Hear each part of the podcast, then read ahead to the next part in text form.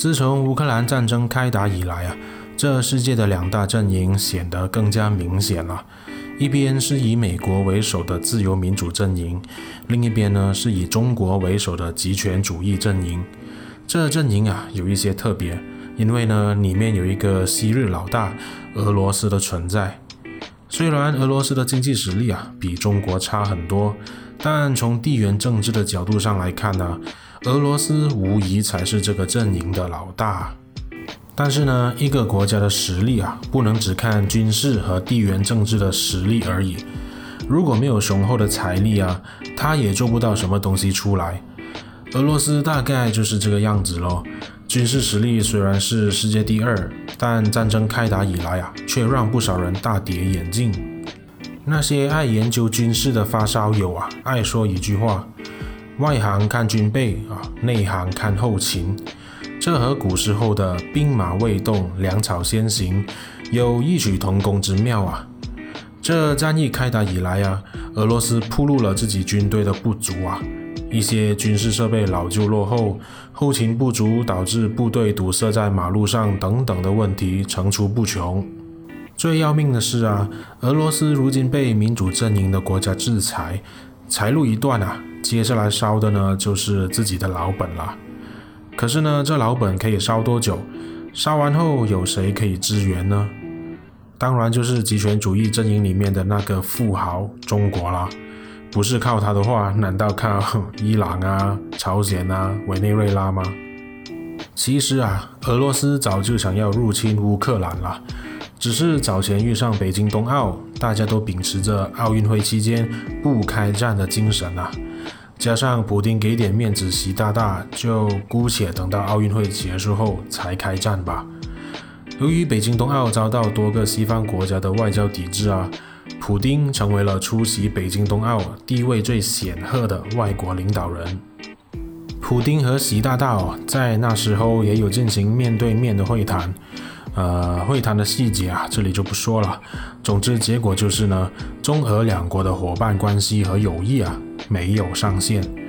中俄两国的协作也将会更加紧密。嗯，这其实也不难理解了，因为呢，中俄都有共同的敌人，那就是美国啦。即使中俄这两父子啊，在过去曾经多次互相背刺对方，俄罗斯还吞并了中国大片土地。但来到这种大是大非的时刻啊，还是要放下恩怨，枪口对外，大家都要以削弱美国为共同的目标啊。这对中国来说呢，尤其重要，因为呢，一旦俄罗斯倒下，极权主义阵营将会只剩下中国一个可以见人了。所以乌克兰战争后啊，不管结果怎么样哦，中国无论如何都要养着俄罗斯啊，就好像养着朝鲜那样哦。那好玩的地方就来了，中国可以长时间养着俄罗斯吗？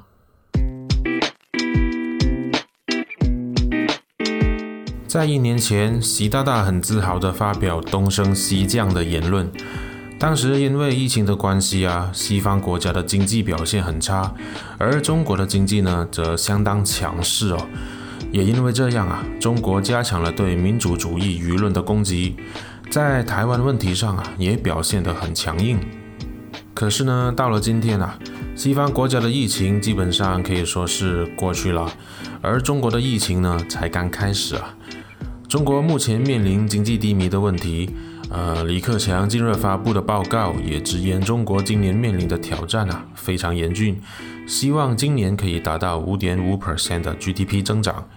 但是呢，不少经济学家认为啊，中国的目标应该是保五了，而这也将会是中国几十年以来啊最低的 GDP 增长目标。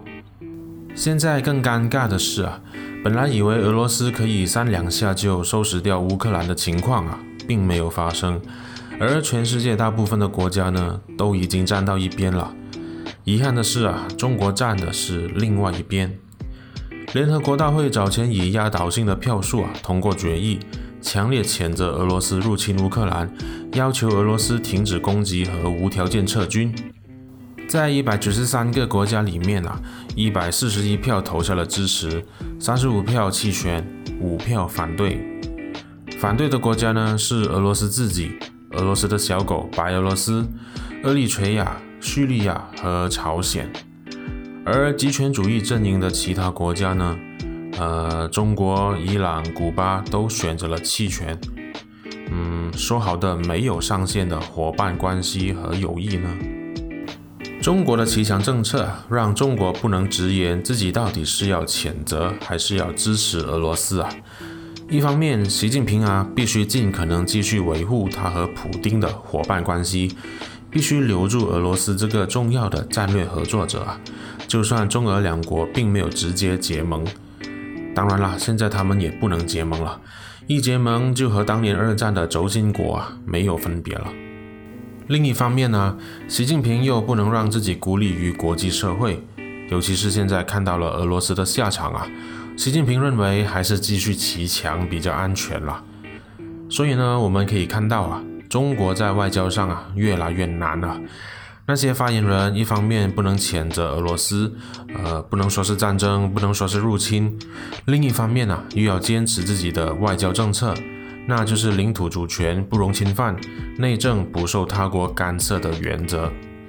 其实啊，中国哪有什么原则啊？唯一的原则就是共产党不倒台，其他的原则呢都可以退一退，让一让，改一改啊。这一点啊，西方国家也一样了。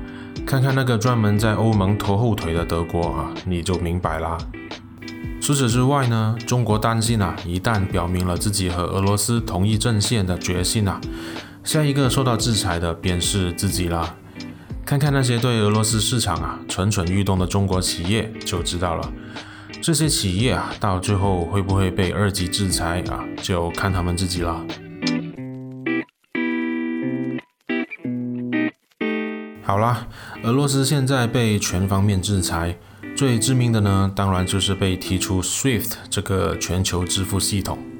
Visa 和万事达也暂停了在俄罗斯的业务，这些制裁呀、啊，都让俄罗斯人很难再从外国购买东西了。但不怕哦，金钱呢就好像生命一样，会自己找到出路的。面对西方国家的孤立啊，俄罗斯还有中国可以依靠啊。俄罗斯银行开始转向中国的银联系统了。银联除了在中国里面无所不在之外啊。它在全球的影响力啊也不差，线上线下的服务网络覆盖全球两百多个国家和地区。虽然俄罗斯也有自己的支付系统，名为 MIR，但是呢，只有少数国家支持这系统啊。无论如何呢，中国的支付系统啊，大部分还是要靠 SWIFT。理论上来讲啊，银联留给了俄罗斯一个喘息的地方啊。中国一直以来都意识到美元霸权的威力啊，尤其是在中美贸易战之后，所以呢，中俄之间的一些贸易啊，例如石油和天然气，中俄都尽量选择不使用美金来交易啊。但是呢，这一次制裁的规模和那些石油天然气贸易的规模有很大的分别啊。就算中共公开表示反对对俄罗斯的制裁，但是呢，中国的大型银行是不大可能会在金融上支援俄罗斯的。例如，中国银行和工商银行就已经停止为俄罗斯石油和公司的交易融资了。中国的银行业啊，从来就对俄罗斯的合作项目不太感兴趣。虽然这情况在俄罗斯吞并克里米亚后有一些改善。但依然没有达到中共高层所期望的程度啊！再说，美国在二零一七年通过了一项法律，这法律说明了美国可以惩罚那些和被制裁的公司啊、国家和个人进行贸易往来的外国实体。华为就是这样被整死了。所以啊，如果你是一家想要继续使用美金进行交易的银行的话，你必须慎重考虑支援俄罗斯的后果啊！而做银行的，不管是在哪个制度下的国家的银行，最看重的呢就是利益了。什么政治立场啊、意识形态啊都不重要。中国的金融机构啊，当然也一样了。他们非常了解其中的风险啊，也非常重视这些制裁。再说啊，虽然中国对俄罗斯来说非常重要啊。但俄罗斯对中国来说呢，却不是太重要了。俄罗斯也不是中国对外贸易的首要，中俄之间的贸易量啊，只是占了中国的两个 percent 而已，远远不如中国和欧盟以及美国的贸易量。所以呢，俄罗斯值得中国为了它而冒险吗？哦，如果中俄两国的伙伴关系和友谊啊，可以没有上限，那也可以没有下限喽。也许在接下来的日子啊，我们会看到这个下限啊，可以有多低。俄罗斯除了因为被踢出 SWIFT 而靠向银联之外啊，它也同时靠向中国的人民币跨境支付系统 CHIPS。中国央行在二零一五年推出 CHIPS 啊，目的呢是要促进人民币在国际上的流通和使用，以及处理跨境人民币的交易。不少小粉红啊对 CHIPS 感到很自豪，说到俄罗斯好像有一个坚强的臂弯啊，可以依靠似的。既然如此呢，那我们就来分析一下 CHIPS 的规模喽。CHIPS 有七十五家银行直接参与其中，其中二十四家是俄罗斯银行。这系统每天处理一万三千笔交易哦。而 SWIFT 呢，目前有超过一万一千多家银行，俄罗斯的金融机构有三百家是 SWIFT 的会员，而 SWIFT 每天处理的交易啊，超过四千万笔啊。由此可见啊，CIPS 和 SWIFT 的规模差距啊是天渊之别的。所以呢，不少经济学家都认为啊，不管是为了规避制裁啊，还是取代 SWIFT，Chips 都还没有准备好啊。它甚至还不是一个行得通的替代系统，因为啊，超过八成的 Chips 交易啊，依然要靠 SWIFT。再说啊，人民币也不是自由兑换的货币。更不是国际贸易经常使用到的主要货币，即使是中俄两国之间的贸易啊，也主要是用欧元和美金结算的。在这样的情况下啊，其他国家的银行呢是不可能用 CHIPS 来取代 SWIFT 的，而且呢，任何使用 CHIPS 来绕过 SWIFT 的银行啊，也很可能面临被二级制裁的风险啊。所以呢，有哪家中国银行愿意冒这个险呢？答案是啊，还是会有的。如果西方对俄罗斯的制裁啊长时间维持下去的话，中国还是要照顾好自己的战略利益啊。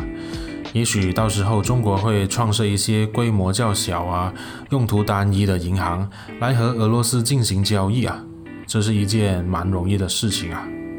其中一个最好的例子呢，就是昆仑银行了。二零零九年，中国石油天然气集团公司啊，收购了一家新疆商业银行，改名为昆仑银行，专门负责石油工程支付清算的专业银行。二零一二年，由于昆仑银行涉及帮助伊朗银行啊转移数以百万计的资金，被美国财政部制裁，以及禁止昆仑银行进入美国的金融系统。创设这种小规模、具有针对性的银行的好处是啊。即使被制裁了，也不会有什么损失。例如昆仑银行哦，它在那些发达国家没有任何业务，被制裁也没什么关系啊啊，达到中国要的目的就好了。你有张良计啊，我有过墙梯嘛。所以呢，如果西方对俄罗斯的制裁继续下去的话哦，这可以是很不错的选择哦。